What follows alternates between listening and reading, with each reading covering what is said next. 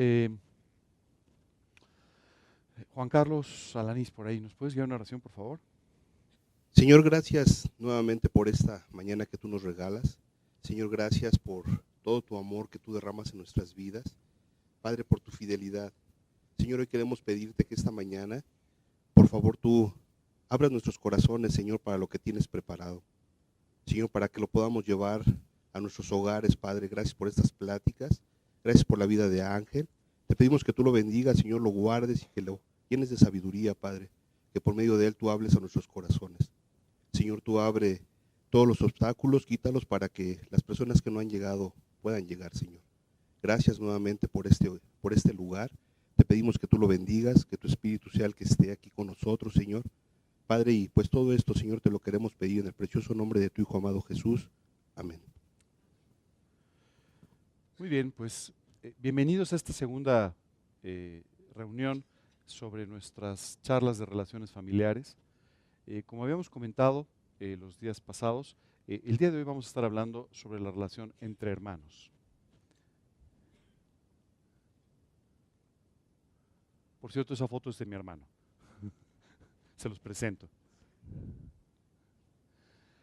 ¿Por qué tenemos hermanos? Esa sería la primera pregunta interesante. ¿Por qué tenemos que tener hermanos en la vida? Además de para que nos quiten los juguetes, además de para tener a quien celebrar en sus cumpleaños. ¿Para qué, para qué tenemos hermanos? Sabes, eh, Dios diseñó con una sabiduría extraordinaria el concepto de la familia. Y en este concepto de la familia hay un, eh, hay un espacio muy importante para los hermanos. Y quiero decirte que la relación con tus hermanos determina mucho cómo va a ser el resto de tus relaciones sociales la vida. Es decir, cómo tú en un futuro vas a tener tus relaciones con tus amigos, con tus compañeros de trabajo. Todo eso está en mucho determinado por cómo es la relación entre tus hermanos. Por eso es que es muy importante. Lo primero que sucede es que tú y yo aprendemos básicamente las conductas sociales a través de nuestra relación con nuestros hermanos. ¿Verdad? Cuando tú tienes hermanos, ¿no? De cuando eres pequeño, pues tú aprendes, por ejemplo, a jugar con tus hermanos. Aprendes a dar o no dar las cosas a tu hermano. Aprendes a ceder o no ceder aprendes la mayor parte de los aspectos relacionados con la conducta social, se aprenden a través de la relación con tus hermanos. Por eso es tan importante. Hoy en día eh, privilegiamos la comodidad por encima de las necesidades. Esa es la realidad. Y yo veo muchos matrimonios que se niegan a tener más de un hijo. Eh, si Dios ha determinado que tú tengas un hijo o que no tengas ninguno o que tú tengas cuatro, gracias a Dios. Pero quiero que entiendas que si por un motivo egoísta tú estás limitando el hecho de que tu hijo pueda tener hermanos, lo que tú estás haciendo es limitando su aprendizaje social y estás limitando la capacidad que él va a tener para relacionarse en un futuro con otras personas. Ahora, si efectivamente tú tienes un hijo porque no puedes tener otro hijo o por cualquier otra circunstancia que no tiene nada que ver con estos eh, temas eh, de egoísmo o algo así, lo que te recomendaría en efecto es que empieces a trabajar en la vida de tu hijo para ponerlo cerca de sus primos o cerca de personas que puedan de alguna manera subsanar esta necesidad de aprendizaje de conductas sociales que tienes, que tendrían normalmente con sus hermanos. ¿Ok? Por otro lado, eh, la relación con tus hermanos genera todo lo que es la estructura emocional. Eh, no sé si tú sabes esto, pero a tus hermanos es a los primeros que tienes que perdonar. Tus hermanos es con los primeros que tienes una discusión. Tus hermanos son seguramente los primeros con los que tuviste que compartir algo. Tus hermanos son aquellos con los cuales eh, tuviste esta mezcla de emociones que hacen que sean tu mejor amigo y 15 minutos después tu peor enemigo y luego otra vez tu mejor amigo y luego tu compañero de juegos, etcétera, etcétera, etcétera. Bueno, todo ese aprendizaje genera una estructura emocional que el día de mañana nos permite a cada uno de nosotros tener una relación social normal con cualquier otra persona. Así es que esta relación en un inicio con tus hermanos es crítica, es súper importante. Quiero decirte también que muchas veces los papás manejamos mal la relación entre los hermanos. Vamos a hablar un poco más de eso adelante. Pero muchas veces lo que hacemos es, uno, privilegiamos a uno de ellos por encima del otro. Todos hemos vivido un poco eso, ¿verdad? O a lo, a lo mejor no era así, pero a lo mejor lo pensábamos, es que ese es el consentido, ¿verdad? Es que ese es el preferido de mi papá, ¿no? Ese es el niño bonito, ¿verdad? ¿Verdad que han escuchado esas cosas? Y seguro las han dicho. Y a lo mejor las han dicho de ustedes, ¿verdad? La realidad es que muchas veces los papás no tienen una conducta homogénea. Y entonces, eh, privilegian un poco la relación con uno de ellos, afectando de esta manera la relación entre los hermanos. Como papá quiero decirte una cosa, me voy a adelantar. Es real que cuando tú tienes hijos, hay hijos que son más afines que tú, eh, contigo, y hay hijos que son menos afines. Hay hijos con los que es muy fácil tener una relación y hay hijos con los que te va a costar mucho trabajo tener una relación. Pero si tú marcas alguna diferencia entre ellos, lo que tú vas a hacer es, uno, los vas a marcar a ellos de por vida y dos, vas a marcar la relación con sus hermanos de por vida. Así es que tú tienes que tener mucho cuidado con esto. Si es menos afín, tendrás que trabajar más y orar más. Si es más afín, tendrás que tener cuidado también de que la relación sea normal entre padres e hijos y no entre amigos. Hoy en día yo escucho muchas cosas que, que, los psicólogos apoyan, pero que no son bíblicamente correctas. ¿no? Escucho a muchos papás diciendo, es que yo quiero, que, yo quiero ser el amigo de mis hijos. No te confundas, padre van a tener uno, amigos van a tener todos los que quieran. Entonces, ocupa tu lugar, porque ese lugar no lo pueden ocupar los demás. Así es que tú tienes que aprender a ocupar tu lugar. ¿De acuerdo? ¿Qué otra cosa, ¿Para qué otra cosa sirve? Bueno, pues porque es, un marco de referencia familiar. Eh, el tiempo va a pasar y algún día tus padres tal vez ya no estén, pero sin embargo, tu estructura familiar va a continuar en la medida que tú tienes a tus hermanos. Quiero decirte que eh, e, esta estructura familiar es muy importante y Dios la creó con una sabiduría extraordinaria. Porque no solamente tú tienes, por ejemplo, a tus hijos, sino tus hijos tienen la gran bendición de tener tíos. Sabes, a veces los, en algunas épocas de la vida es más fácil hablar con tu tío que con tu papá. Y si tú tienes una muy buena relación con tus hermanos, ¿sabes qué va a suceder? Tus hermanos te van a ayudar a, educar a tus hijos en este sentido. Muchas veces yo veo familias que tienen muchos problemas ahí y le dicen, un hermano le dice al otro, por favor no te metas y no le digas nada a mi hijo. Yo te diría, mejor ora porque Dios le dé sabiduría a tu hermano para que él te ayude y para que él participe en la forma correcta en la influencia, tal vez no en la educación, pero sí en la influencia que puede tener sobre la vida de tus hijos. Tú les vas a enseñar a ellos a amarse entre ellos si ellos ven que tú amas a tus hermanos. Yo veo muchos padres que dicen, es que quiero que mis hijos se lleven muy bien. Oye, tu hermano, ah, yo no me hablo con mi hermano. Mi hermano. Pues no sé cómo le vas a explicar a tus hijos que sus tíos no son tus hermanos, no sé, no sé cómo le vas a hacer, pero eh, no, no, no vas a poder enseñar esto. Así es que esta posición de hermanos es muy importante. Cuando, cuando empezamos con estas pláticas y yo les dije que íbamos a tener una, reunión específica sobre hermanos, yo vi que todos pusieron así una cara rara como hermanos, ¿y eso para qué?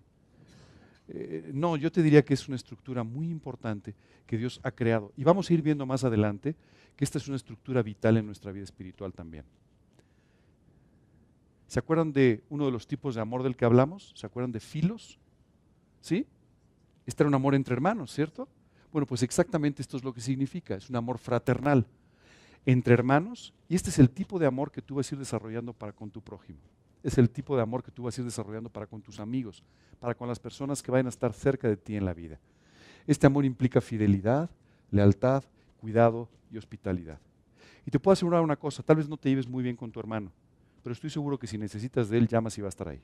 Porque es tu hermano, ¿cierto? Y esta esta relación de hermanos, no importa lo que suceda, normalmente es muy fuerte eh, y, continúa por mucho tiempo en la vida. Ese es mi hermano, se los presento. Se llama Jorge. Yo tengo un privilegio increíble porque tengo solamente un hermano, pero mi hermano es un hombre de Dios. Mi hermano es un excelente padre, es un excelente esposo, es, es un buen hijo, es un buen hermano y es una persona realmente muy recomendable. Así es que yo estoy muy orgulloso de tenerlo por hermano. Y como no es muy fácil explicar todos estos temas de cómo ser un buen hermano, hoy me permití, una vez más, tomar el ejemplo del Señor Jesucristo para que tú y yo aprendamos lo que significa ser un buen hermano. Dice, la Biblia dice que Jesús es nuestro hermano. A mí esto siempre me ha parecido extraordinario. Déjame te explico la estructura familiar espiritualmente hablando. En el momento que tú invitas a Cristo a tu corazón, la Biblia dice que Dios se convierte en tu Padre. A mí me llama mucho la atención escuchar a las personas en la calle diciendo, es que todos somos hijos de Dios. Pues no pareciera, ¿verdad? Y tampoco es la realidad. La Biblia dice claramente, mas a todos los que le recibieron.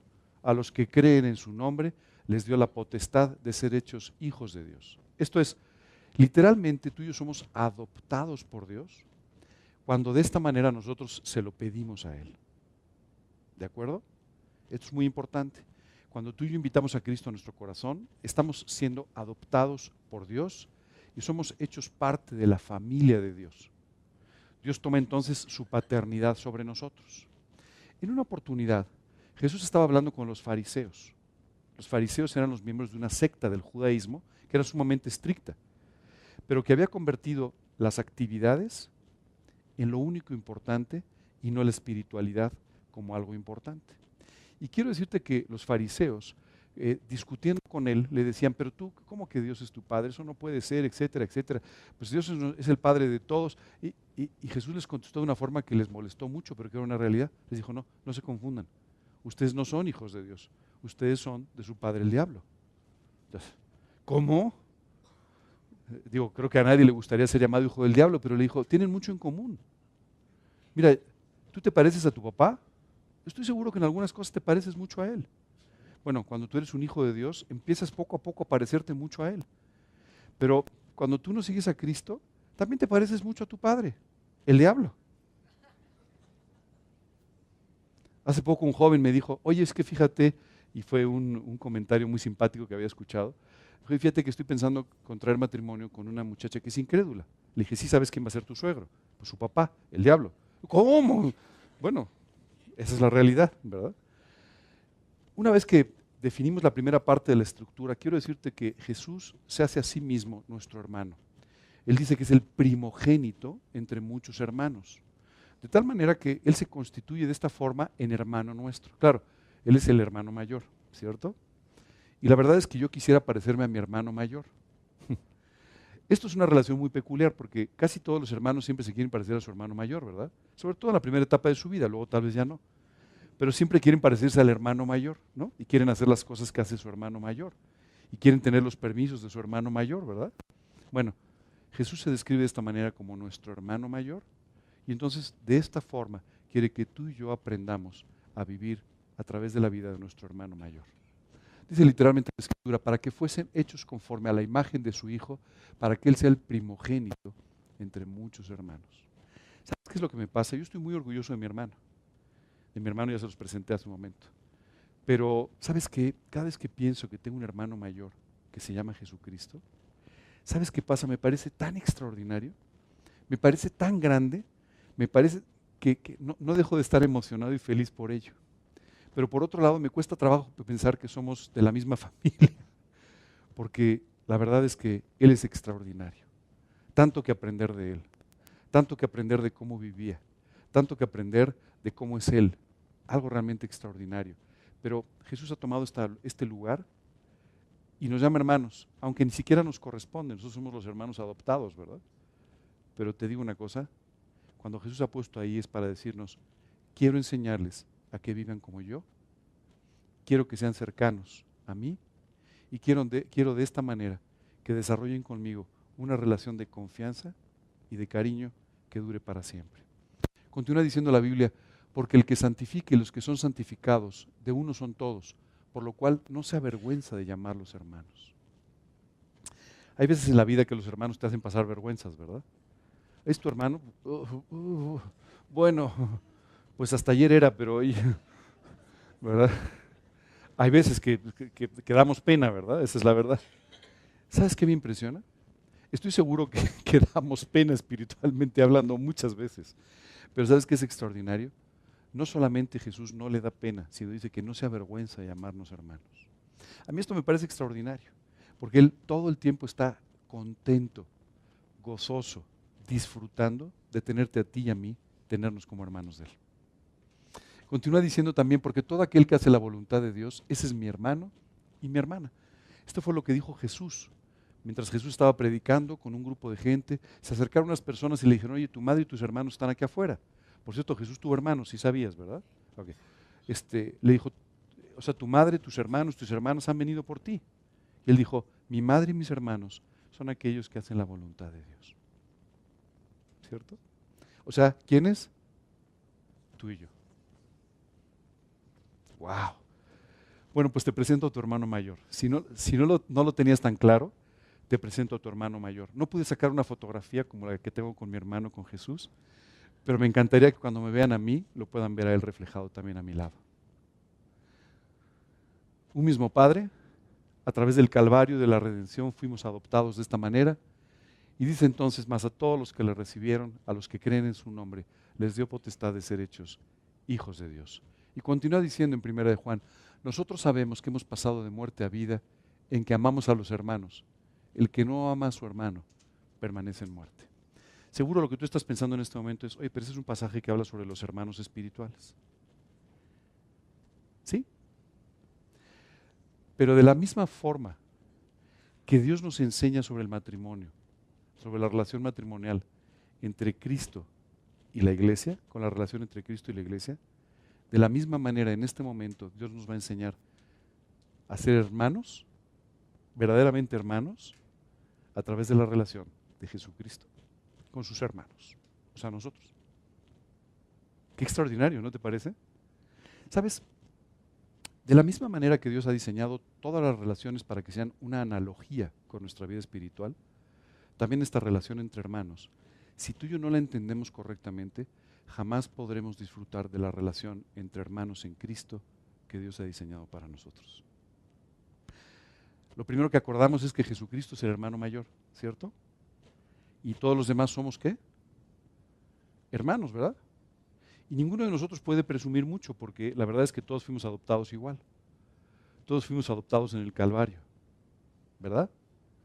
Bueno, pues ahora vamos a aprender cómo tú y yo debemos tratar entre nosotros como hermanos. ¿Te acuerdas de, las funciones de los hermanos? ¿Para qué había sido diseñado esto de tener hermanos, las relaciones sociales y todo? Bueno, pues ahora vamos a ver cuáles son las funciones por las cuales Dios ha diseñado esta relación extraordinaria entre nosotros como hermanos. La primera, somos compañeros en la vida. ¿Sabes qué me impresiona mucho? Hace un rato estábamos hablando de cómo no importa si te llevas mejor o peor, si pasa esto o lo otro, si tú descuelgas el teléfono ahí tendrás a tu hermano. De la misma manera, esto tiene que suceder entre nosotros. Sabes, muchas veces nosotros nos sentimos superiores, más importantes, nos sentimos mejores, pero la realidad es que no es así. Fuimos adoptados de la misma manera, fuimos sacados de la misma miseria y fuimos perdonados de la misma manera por un mismo Dios. Qué importante entonces entender que Dios nos ha puesto como compañeros en la vida. Hace un tiempo conocí a una persona que me dijo, mira, yo no me congrego. Le dije, ¿eso por qué? Pues no lo necesito.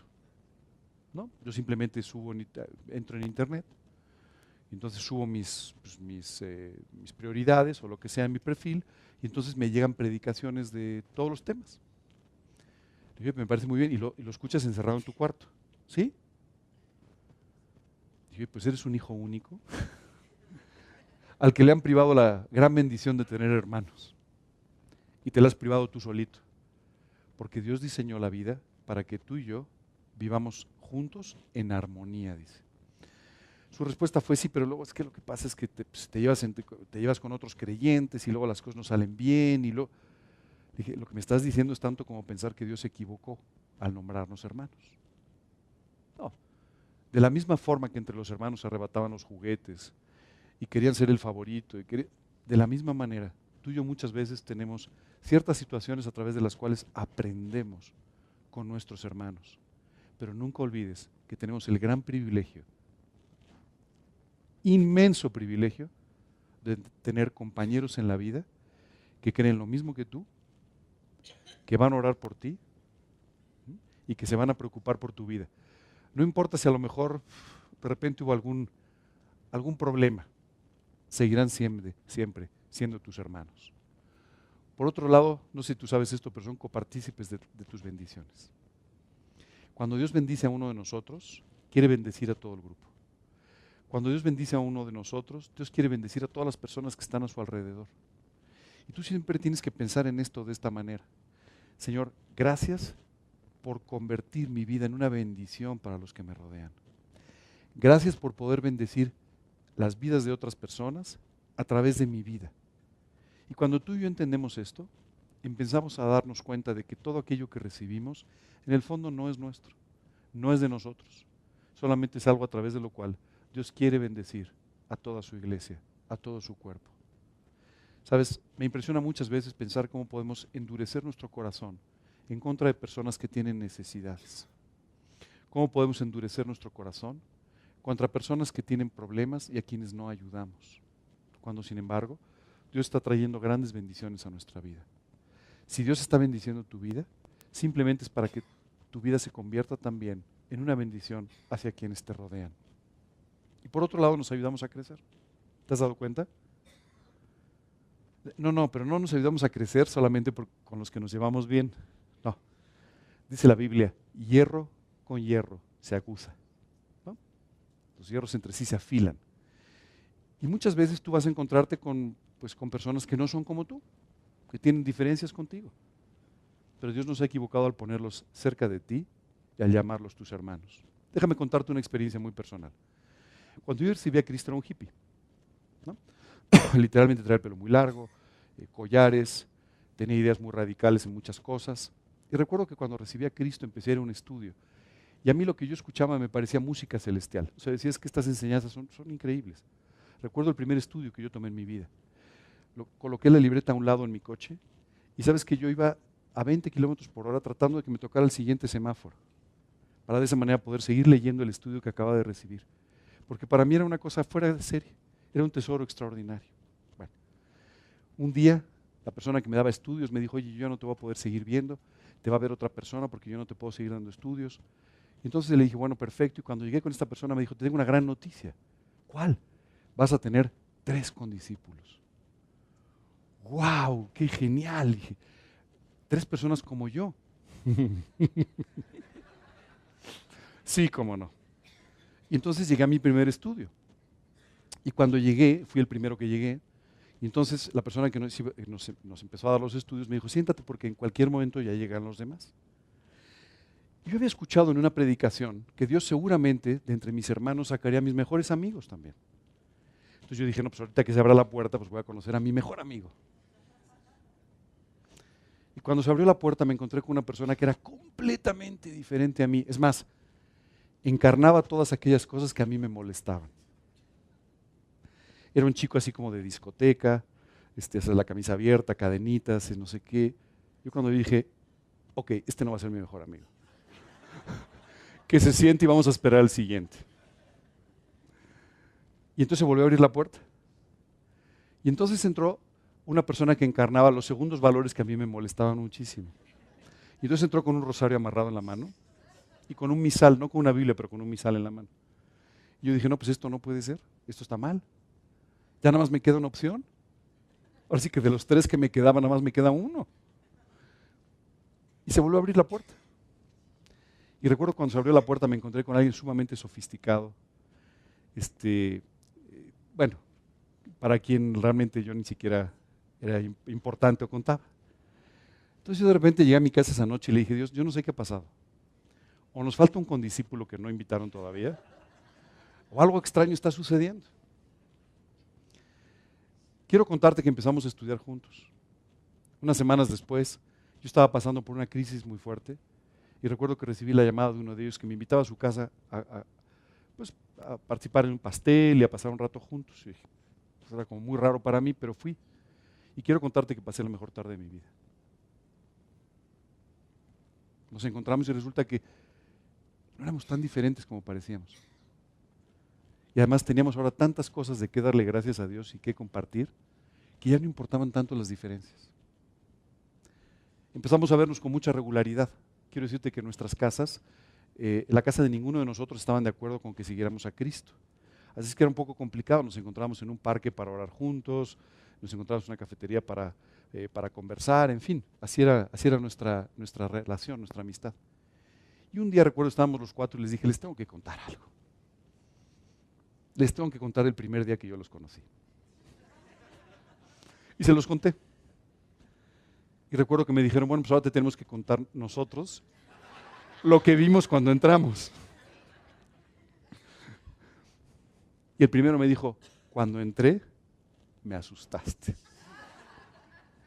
Yo dije, este hippie va a ser mi condiscípulo. Y bueno, ya mejor no te cuento los otros comentarios porque son muy dolorosos, ¿no es cierto? Pero quiero contarte que en realidad, para cuando tuvimos esa conversación, yo ya no era el hippie, el otro no era el chico de discoteca, el otro no era el extraordinariamente religioso y el otro no era tan sofisticado. Ahora éramos cuatro hermanos. Simple y llanamente, cuatro hermanos, hijos de un mismo padre, aprendiendo de un mismo hermano mayor. Han pasado 37 años desde lo que te estoy contando. ¿Y sabes qué es increíble? Hoy no vivimos en la misma ciudad, algunos ni siquiera en el mismo país, pero seguimos siendo hermanos. El día que me casé, ahí estaban mis hermanos. No faltaron. Para eso era muy importante, porque su hermano se estaba casando. ¿Sabes? En el fondo, todo esto nos va ayudando a crecer. Nos vamos afilando unos con otros. Muchas veces nuestra tendencia es cuando entramos en un grupo, empezamos a asistir a una célula, lo que sea, es empezar a ver, a ver quién se parece a mí. Me voy a acercar y voy a hacer amistad con él. No cometas ese error. Haz una relación de amistad con todas las personas que Dios ponga a tu alrededor. Porque sin duda Dios va a enriquecer tu vida en una forma extraordinaria a través de eso. No tengas miedo. Muchos, escucho a muchas personas que dicen, no, yo no quiero hacer un negocio con creyentes, no vaya a ser que tengamos algún problema. No, te lo anticipo, sí los vas a tener. Ya te lo anticipo. Oye, es que yo no quiero tener esta actividad con otros creyentes porque vamos a tener problemas. No, te lo anticipo, sí los vas a tener. Hierro con hierro se aguza. Pero qué precioso que puedas tener estos problemas con un hermano y no con un desconocido. Yo recuerdo las discusiones con mi hermano cuando éramos chicos. Hoy somos dos adultos y sabes qué, nos queremos mucho. No importa si tú tienes alguna discusión, no importa si tú encuentras diferencias, no importa si hay alguna fricción, solo recuerda, es tu hermano. Y por alguna, por alguna razón que a veces nos cuesta trabajo entender, justamente Dios nos ha hecho muy diferentes. Y esas diferencias Dios las permite para que tú y yo podamos crecer abundantemente en nuestra vida. Es importante que entendamos una cosa. Eh, para Jesús, nuestra unidad es una prioridad. Así de fuerte, es una prioridad. Así como seguramente para ti la, la, relación entre tus hijos es una prioridad, tú quieres ver a tus hijos unidos. De la misma manera para Dios es una prioridad el hecho de que tú y yo estemos unidos. Cuando Jesús estaba a punto de partir, eh, la noche, tan solo unos minutos antes de que él fuera arrestado y llevado por toda una serie de tribunales que terminaron con su muerte en el Calvario, Jesús estaba orando por última vez. Y tú te puedes imaginar, si estaba orando por última vez, seguramente estaba tocando los puntos más importantes, ¿verdad? Si yo te digo que tienes 15 minutos, los últimos 15 minutos de tu vida para orar, seguramente serías muy selectivo en los temas, ¿verdad? Y Jesús seguramente fue muy selectivo en los temas que estaba poniendo delante de su Padre. Déjame leerte lo que estaba pidiendo. Y ya no estoy en el mundo. Él estaba hablando con Dios y diciéndole, Señor, tú sabes que yo ya estoy a punto de salir. Estoy a punto de partir. Y ya no estoy en el mundo, mas estos están en el mundo. Y yo voy a ti, Padre Santo, a los que me has dado, guárdalos en tu nombre para qué? Para que sean uno. Así como nosotros. Fíjate qué increíble. O sea, Jesús pidiéndole a Dios, Dios, hazlos tan cercanos el uno al otro, tan unidos el uno al otro como lo somos tú y yo. ¿Tú sabes cómo es la unión entre Jesucristo y su Padre? Perfecta. Absolutamente perfecta. Y Jesús aquí estaba orando para que la unión entre tú y yo sea perfecta. Aunque seamos diferentes, Dios nos equivocó, aunque tengamos diferentes edades, aunque tengamos diferentes gustos, aunque tengamos diferentes inclinaciones, Dios quiere que seamos uno, uno nada más. Vamos a hablar de algunos conceptos importantes en la relación entre hermanos. El primero es el amor entre hermanos. Dice la escritura, mirad cuán bueno y cuán delicioso es ver a los hermanos habitar juntos en armonía. Si a ustedes alguien les ha dicho que el hombre es un ser sociable, los engañó. somos antisociales. Esa es la realidad. Si fuéramos tan sociables, pues en las mañanas no habría los problemas que hay de tráfico, ¿verdad? No te dejo pasar y todo. No, no, no somos sociables, esa es la verdad. Somos bastante antisociales. Pero, ¿sabes qué es lo que puede ser un testimonio extraordinario para las personas? El vernos a ti y a mí viviendo juntos en armonía. El vernos a ti y a mí pudiendo disfrutar de la vida a pesar de nuestras diferencias.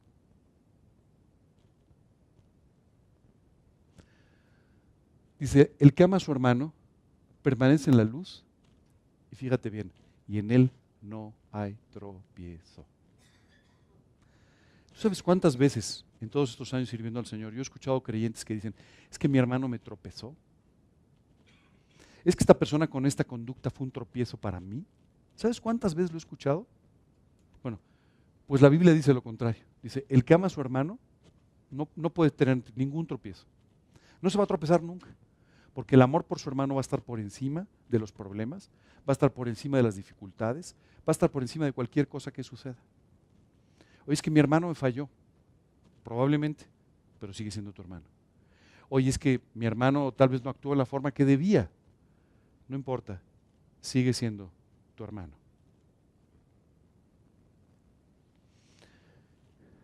Escucha bien esto, por favor. Y el que no ama a su hermano, no es de Dios. No perdamos mucho más tiempo. Si tú no puedes amar a tus hermanos, tienes un problema en tu relación con Dios. Es la falta de Dios en tu vida la que está haciendo que tú no los puedas amar como son. Así es. Y si tú encuentras algún defecto en tu hermano, nada más piensa por los siguientes minutos cuántos defectos puede encontrar tu hermano mayor en ti. Porque si le preguntáramos a Jesús cuántos defectos puede ver en nosotros, no terminaríamos el día. Pero sin embargo nos ama incondicionalmente y está dispuesto siempre a tratarnos como hermanos. Y dice la escritura, no se avergüenza de nosotros. Así es que de la misma manera tú tienes que hablar de tu hermano. No te avergüences de tus hermanos. Oye, cometieron un terrible error. Puede ser que sí, pero son tus hermanos. No importa. No importa. ¿Y qué sucede o cómo nos conducimos cuando encontramos hermanos en necesidad?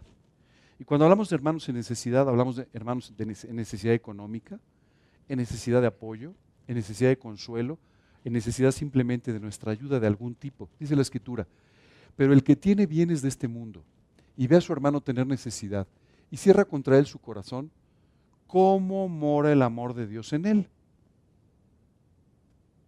sabes cuántas veces yo he escuchado a personas que dicen, oye, es que tengo un problema terrible, ¿me puedes ayudar?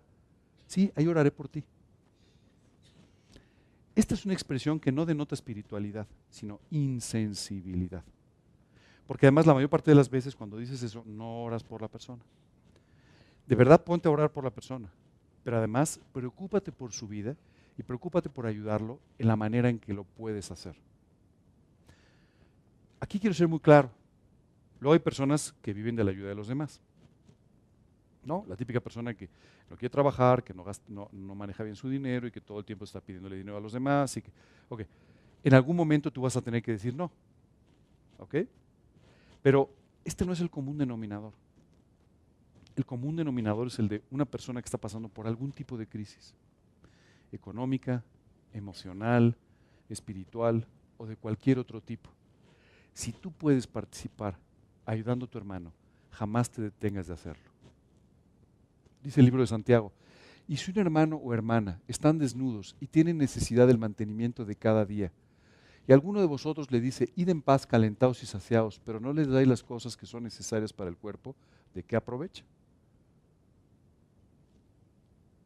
En algún momento tú tienes que tomar la responsabilidad de decir, oye, esta persona acaba de pasar por una crisis, acaba de pasar por un problema, hay que ayudarlo. El otro día estaba compartiendo un estudio sobre el libro de Nehemías. Y hay una parte que me tocó mucho. Quiero decirte que Nehemías, un gran líder, eh, estaba en ese momento organizando la reconstrucción de la ciudad de Jerusalén. Y entonces cuando comienza a, reconstruir el muro, se da cuenta que la obra es muy extensa, es muy difícil de hacer. Y entonces comienza a tomar familias, fíjate bien, no grupos de amigos, no, familias, y les empieza a asignar fragmentos de la muralla y puertas para reconstruir. ¿Ok? Y les dice, como somos sujetos de un posible ataque de los enemigos, ustedes tienen que construir con una mano y con la otra mano tener una espada. Pero fíjate que hizo una cosa muy interesante. Les dijo, y vamos a poner trompetas, y cuando alguien escuche el sonido de las trompetas, todos tenemos que estar ahí para ayudar a aquel que está siendo atacado.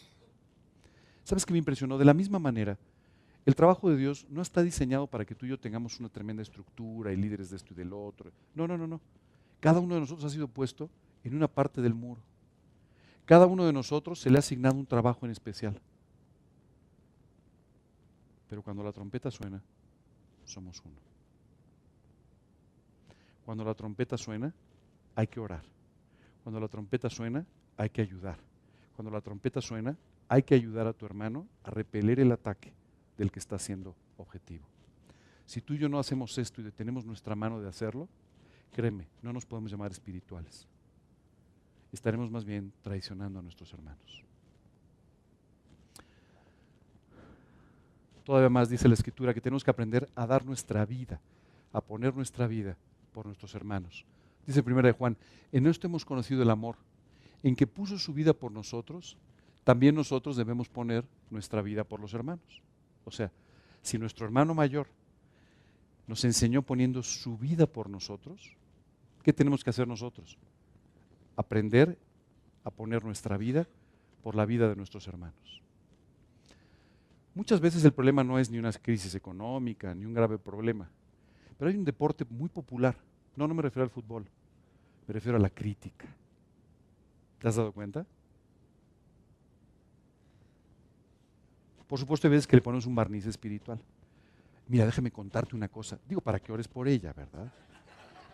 Es que estoy un poco preocupado por la vida de alguien, ¿verdad? Y después de este comentario, pues viene todo tipo de barbaridades. ¿Verdad? Lo único que te quiero decir es, esta crítica no hace nada por tu hermano. Al contrario, ¿sabes qué hace?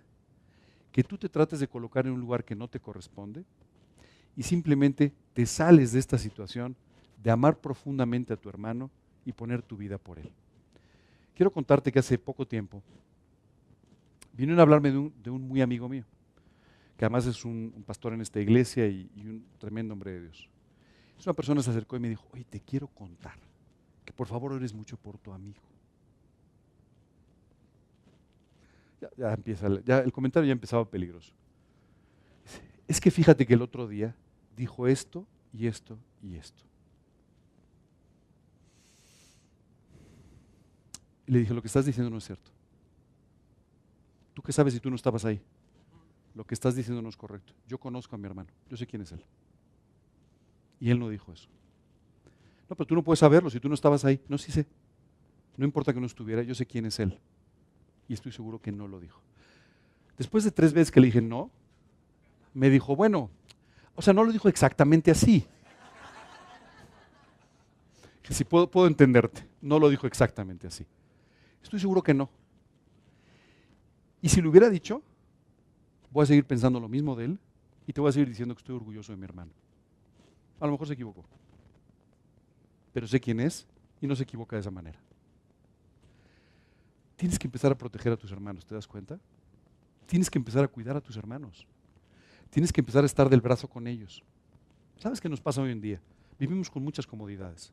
A veces me imagino en la iglesia del primer siglo, cuando los cristianos eran perseguidos, cuando en algún momento eran arrojados a un circo donde los animales los despedazaban, ¿verdad? ¿Tú crees que ahí se preocupaban mucho así? Mientras veían venir a los leones, ay, quítate porque tú me empujas. O sea, entiéndeme, no era así. Y muchas veces tú y yo simplemente estamos tratando de satisfacer nuestro orgullo a través de este tipo de rivalidades. Nadie es mejor que el otro. Hemos sido perdonados y sacados del mismo basurero. La única diferencia es la actitud que tú quieras tener hacia Dios y hacia tus hermanos. También tenemos que aprender a tener cuidado por nuestros hermanos. ¿Cierto? Dice la escritura, pero si por causa de la comida tu hermano es contristado, ya no andas conforme al amor no hagas que por la comida tuya se pierda aquel por quien Cristo murió. Te cuento un poco la historia de este versículo. Había algunas personas que eh, en, ese, momento sacrificaban, ¿no? Eh, y sacrificaban a los ídolos, ¿no? Y entonces algunos, algunas personas no veían ningún problema en pues, comer aquello, ¿verdad? Pero había otros hermanos que decían, oye, no, espérame, no, no, no, no. Por motivos de, sí de conciencia, yo no puedo. Entonces, simplemente Pablo les decía, a ver, si lo que tú estás haciendo puede tropezar a tu hermano, no lo hagas. No importa si tu hermano tiene o no tiene razón. No importa si tu hermano está exagerando, si no está exagerando, si debe ser. No hagas aquello que puede tropezar a tu hermano. Hoy en día, lamentablemente no vivimos así. Y la gente dice, no, pues esas son mis convicciones. El otro, pues ese es su problema. Si por tu vida un hermano es tropezado, tú eres culpable de este tropiezo. Así es que tienes que tener mucho cuidado con tus hermanos. Tienes que tener cuidado de que tu vida sea limpia, transparente, íntegra, correcta, para que tus hermanos sean alentados y no tropezados por tu manera de vivir. Nunca, por ningún motivo, los juzgues. Dice Romanos, pero tú, ¿por qué juzgas a tu hermano? O tú también, ¿por qué menosprecias a tu hermano? Porque todos compareceremos ante el tribunal de Cristo. Aquí simplemente la Biblia nos dice, a ver, el momento de que tu hermano y tú rindan cuentas de su vida para obtener o no recompensas, será el tribunal de Cristo. ¿Por qué te colocas tú en el lugar de Cristo en su tribunal? A ti no te corresponde juzgar. Pero siempre estamos, ya sabes, somos como los estrategas del mal, ¿no? Es que a mí me da la impresión de que dijo eso, porque en el fondo, entonces nos sentimos muy buenos analistas y muy importantes. ¿Qué discernimiento tenemos? ¡Wow! No, no tienes discernimiento. Estás juzgando a tus hermanos, no te hagas el distraído. Eso es lo que estás haciendo, ¿cierto? Y eso simplemente no se vale. Solo quiero decirte una cosa, hay un libro extraordinario en la Biblia que es el libro de Job. No sé si tú sabes esto, pero este fue el primer libro que se escribió de la Biblia. Y en ese libro nos habla de un hombre de Dios, un hombre, tremendo hombre de Dios llamado Job, que pasó por una tribulación muy complicada. Y durante esta tribulación fue visitado por tres de sus amigos, que invirtieron el viaje en regañarle, en explicar todos los motivos por los cuales seguramente estaba muy mal y seguramente se merecía todo lo que tenía. Quiero decirte que muchas veces los creyentes nos parecemos mucho más a los amigos de Job que a Job, no por las tribulaciones, sino por los juicios. Esa es la realidad. ¿Y sabes qué sucedió? Después de que lo regañaron, le dijeron de todo, Job siguió buscando a Dios. Y cuando Dios resolvió la prueba y la circunstancia de Job, ¿sabes qué hizo? Les dijo a los amigos, ahora vayan y oren, pídanle a Job que ore por ustedes. Porque el problema de ustedes es mucho más grave. Y aquel a quien juzgaban tiene la vida espiritual que ustedes no. Y es el que puede orar por sus vidas. Muchas veces nosotros somos muy buenos para juzgar las circunstancias de los demás. Hoy estoy pasando por un problema. Mm, seguro se lo ganó. Ya lo veía yo venir. Porque su actitud en este área, y sabes qué, en el fondo se lo merece, ¿eh? porque hace muchos años, recuerdo que eh, yo pasé por una situación de prueba complicada. Eh, una prueba desde un punto de vista económico, en fin, una situación. Eh, una situación que no tenía nada que ver conmigo, pero que en realidad se vino a mi vida. Y recuerdo que pues, yo simplemente tomé la decisión de seguir viviendo para Cristo, ir arreglando las cosas y salir adelante y lo que sea. ¿Sabes qué me impresionó? ¿Cuántos comentarios yo empecé a escuchar sobre mi vida? No, seguro está muy mal este. Porque esto no viene de así de gratis. ¿eh? yo ya veía que era medio orgullosito. O sea, tú no sabes los comentarios. Gracias a Dios no escuché la mayoría. Yo prefería ir caminar por la vida así, ¿me entiendes? Pero, ¿sabes qué es increíble? Tan solo unos meses después la situación había cambiado y yo estaba bendiciendo y prosperando muchísimo mi vida. ¿Sabes qué es increíble? Las mismas personas que veían claramente que yo estaba súper mal y me lo merecía, empezaron a decir que, no, si yo siempre dije que era un tipazo. Yo, yo siempre me di cuenta de esto. ¿Sabes qué es terrible? Muchas veces nosotros nos colocamos en este papel y terminamos de hundir a nuestros hermanos en lugar de tratar de ayudarlos a salir adelante. Te voy a suplicar que dejes de hacerlo. Y si no, te voy a pedir que por favor escuches esta canción. ¿Cómo te gustaría ser tratado el día que se te caiga todo y que hayas cometido un tremendo error? Con amor, ¿verdad? Entonces, actúa de esa manera cuando ves a alguien que está pasando por problemas. Vamos a aprender un poco más. También tenemos que aprender a gozarnos con los hermanos. Y a veces esto nos cuesta trabajo, porque a veces nuestro, nuestra envidia, nuestro orgullo, nos lleva a no gozarnos de los éxitos de nuestros hermanos. Cuando tú amas a alguien, disfrutas viéndolo triunfar, disfrutas viendo cuando está victorioso. Esto es una, una señal inequívoca de cómo está tu relación con Él y cómo está tu vida espiritual. Muchas veces pareciera que nos gozamos cuando las cosas le salen mal, en lugar de gozarnos cuando Dios le trae bendiciones, victorias, cuando todo sale bien. Dice la escritura, pues mucho me regocijé cuando vinieron los hermanos. No tengo yo mayor gozo que este, oír que mis hijos andan en la verdad. ¿Me parece extraordinario? Cuando tú escuchas de alguien, oye, fíjate que esta persona, y yo muchas veces escucho todo lo contrario. Escucho noticias, oye, esta persona, hubo una predicación, se convirtieron en 70. Bueno, quién sabe si fueron 70. Gózate de los 70. Y si no fueron 70, ¿qué importa? O sea, tú gózate de los 70. ¿no? Pero muchas veces estamos tratando más bien de encontrar lo que seguramente no salió bien, en lugar de gozarnos con nuestros, hermanos. Oye, es que qué increíble, Dios está prosperando a este hermano. Y le está yendo muy bien. Hizo uno, eh, eh, ha hecho estos negocios y le está yendo muy bien. No, quién sabe qué está haciendo por ahí. el dinero no llega así de fácil, decimos, ¿no? Gózate con tu hermano. Hoy es que fíjate que esta persona está viviendo un avivamiento precioso en su vida. Ha salido a la calle, ha hablado de Cristo, se han convertido estas personas. Bueno, pues es que para cómo estaba. ¿Sabes qué? Todos estos comentarios terribles y muchos otros que seguramente tú has hecho y yo también, lo único que denotan es nuestra falta de amor por nuestros hermanos. Tú tienes que aprender a gozarte con ellos, a disfrutar con ellos y a veces también a sufrir con ellos. Dice, cuando llegamos a Jerusalén, los hermanos nos recibieron con gozo. Ni siquiera sabían quiénes eran, pero los recibieron con gozo. Déjame contarte una historia. Hace muchos años, la familia y mi esposa nos invitó a un viaje. Y era un viaje por un lugar muy lejos, la verdad, un lugar llamado Tallinn, en Estonia. ¿Sí lo ubican? Yo tampoco, no se preocupen. Es un lugar de lo que llaman las repúblicas bálticas, o sea, está por ahí por el norte de Rusia, en fin.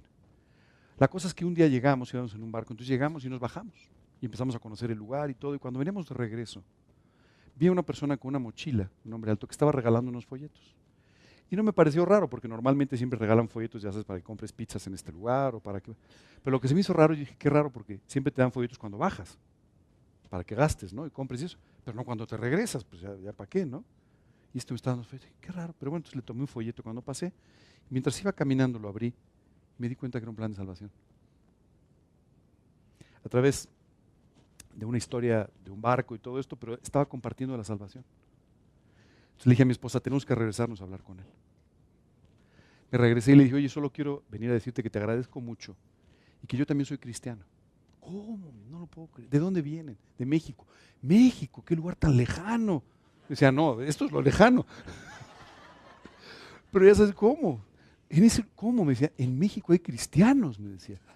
Dije, no, mi pregunta era, en Talina hay cristianos. ¿Sabes? El hombre era extraordinario. Este hombre, ¿sabes qué hacía? Durante todo el año ahorraba dinero para imprimir folletos que él había diseñado y de esta manera ir en verano, cuando llegaban los barcos, empezar a regalar folletos a todas las personas. En eso gastaba sus ahorros. ¿Qué te parece? Puedes no gozarte con un hermano. Algo tiene que estar mal en tu corazón, algo tiene que estar mal en tu mente para que no disfrutes de estas cosas. Oye, ¿y hay ofensas entre hermanos? ¿Por qué se ríen? claro, claro que hay a veces ofensas entre hermanos. Hay veces que un hermano no hizo las cosas bien. Hay veces que tú no te comportaste bien. Hay veces que no dijiste las cosas como debías. Hay veces que te molestaste y hiciste cosas que no debías. Estas ofensas existen. Y dice la escritura además, el hermano ofendido es más tenaz que una ciudad fuerte. Y las contiendas eh, de los hermanos son como cerrojo de alcázar. ¿Sabes qué me impresiona? La gente se enoja mucho más contigo siendo un hermano en Cristo que con una persona que no conoce. Y siempre uno pregunta, ¿pero por qué sucede eso? Porque nuestras expectativas son más altas. Si mañana una persona actúa mal contra ti, puedes asumir que, bueno, pues así es, ¿verdad? Pero si es un hermano, eso no lo esperarías de un hermano. Y normalmente se te duele mucho más, ¿cierto? Y esas ofensas a veces se vuelven terribles heridas en la vida de muchos creyentes. Dice, sino que el hermano con el hermano pleitea en juicio. Y esto ante los incrédulos. ¿Sabes qué es increíble?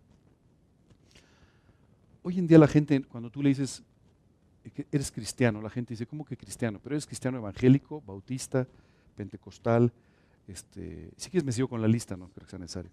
¿Sabes qué es increíble? Nosotros nos hemos dividido de tal manera, por detalles que nadie entiende, sino los teólogos, pero nos hemos dividido de tal manera que los incrédulos ni siquiera entiendan. ¿Tú qué eres? al final dicen, pues debe ser protestante o a saber qué, pero ni siquiera, bueno, es que ni siquiera tú y yo lo entendemos muchas veces, pero el enemigo logró dividirnos. Y esto es terrorífico. El enemigo, ¿sabes qué hizo? Más profundas las ofensas. Puso sal en tu herida.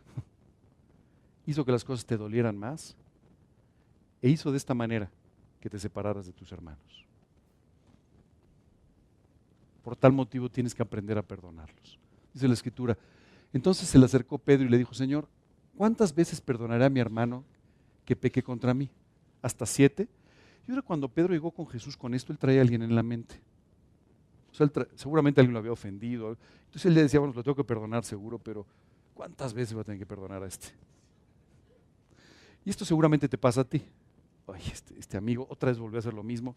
Yo le he perdonado dos veces. ¿Hasta cuántas veces tendré que perdonar? Y Jesús le dijo, no, no siete, hasta setenta veces siete. Estoy seguro que muchos de ustedes ya supieron que son 490 y van llevando la cuenta. Cuando Jesús dijo siete veces, 70 veces siete, es para que no lleves la cuenta. Simplemente es para que no te preocupes por cuántas veces y perdones siempre. ¿Cómo yo puedo saber que he perdonado a un hermano? Cuando lo amo igual o más de lo que lo amaba antes de la ofensa. Si hoy lo amo menos, si hoy me acuerdo de la ofensa, si hoy no he podido todavía olvidar lo que me hizo, ¿sabes qué significa? Que no lo he perdonado. Y si no lo he perdonado, él está sufriendo tú estás sufriendo, las almas no se están salvando.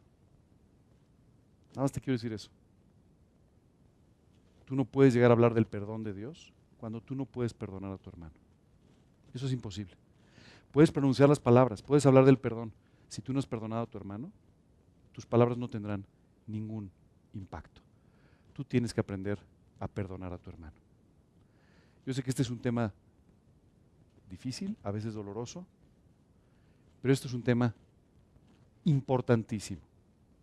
A veces me acuerdo cuando, cuando era pequeño, y es una escena que he visto en muchas casas, ¿no? Cuando uno de los niños llega corriendo con, con el papá y le dice, papá, mi hermano me hizo. Me acaba de pegar mi hermano. Me quitó mi juguete mi hermano. Muchas veces me imagino a los creyentes llegando así con Dios. Dios, mi hermano me acaba de hacer me acaba de decir, me acaba Y a Dios pensando, tengo que resolver este problema entre mis hijos. Enseñándoles a los dos a amarse de tal manera que los problemas nunca, nunca interrumpan su relación.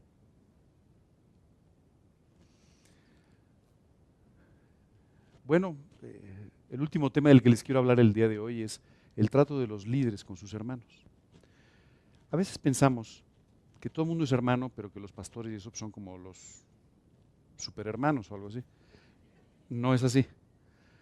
Los pastores, los maestros, los predicadores son nuestros hermanos con los mismos problemas, las mismas necesidades para orar que tenemos tú y yo.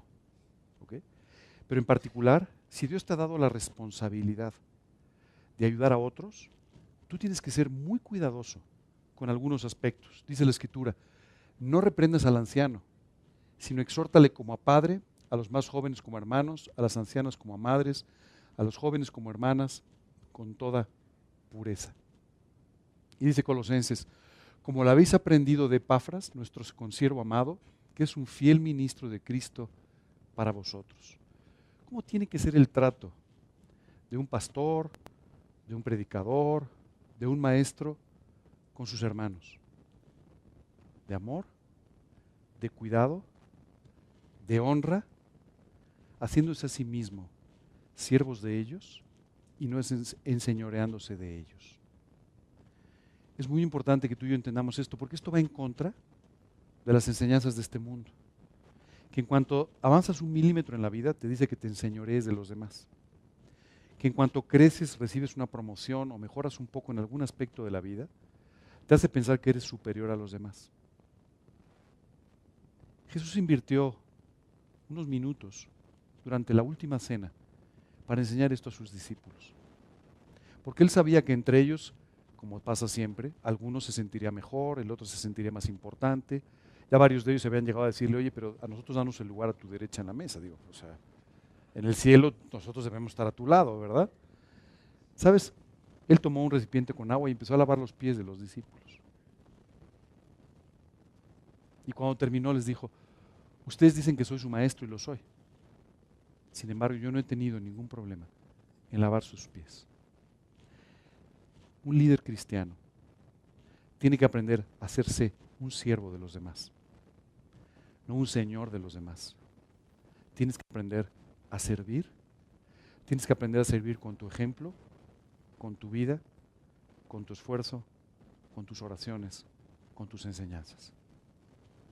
Si tú haces esto, si tú jamás te sientes superior, si uno endeuda con aquellos a quienes tienes que servir, Dios podrá hacerte profundamente útil en, en sus manos.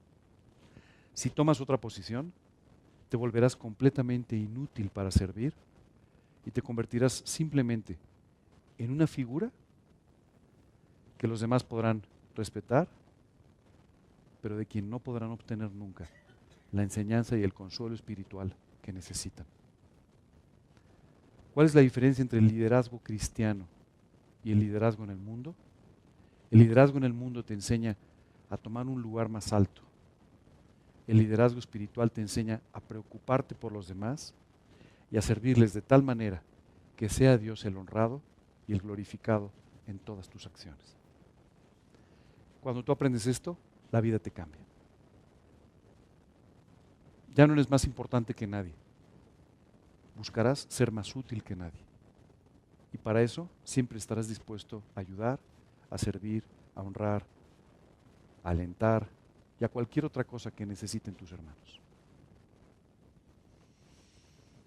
No se, no se imaginaban todo esto de los hermanos, ¿verdad? ah, ya lo sospechaba. ¿Alguna pregunta, alguna duda? ¿No? Wow, vamos muy bien estas dos. Hermanos incrédulos son hermanos. Eh, o sea, no hay diferencia. Eh, yo te diría, eh, cuando tú y yo, o sea, vamos a separar. Cuando tú y yo hablamos de la, relación entre hermanos en Cristo, es un tipo de relación que es la, de la que hemos estado hablando en las últimas láminas.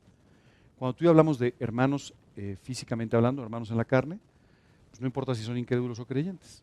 O sea, tú tienes que cuidarlos, tú tienes que honrarlos, tú tienes que amarlos, tú tienes que orar por ellos. O sea, básicamente tú tienes que hacer lo mismo.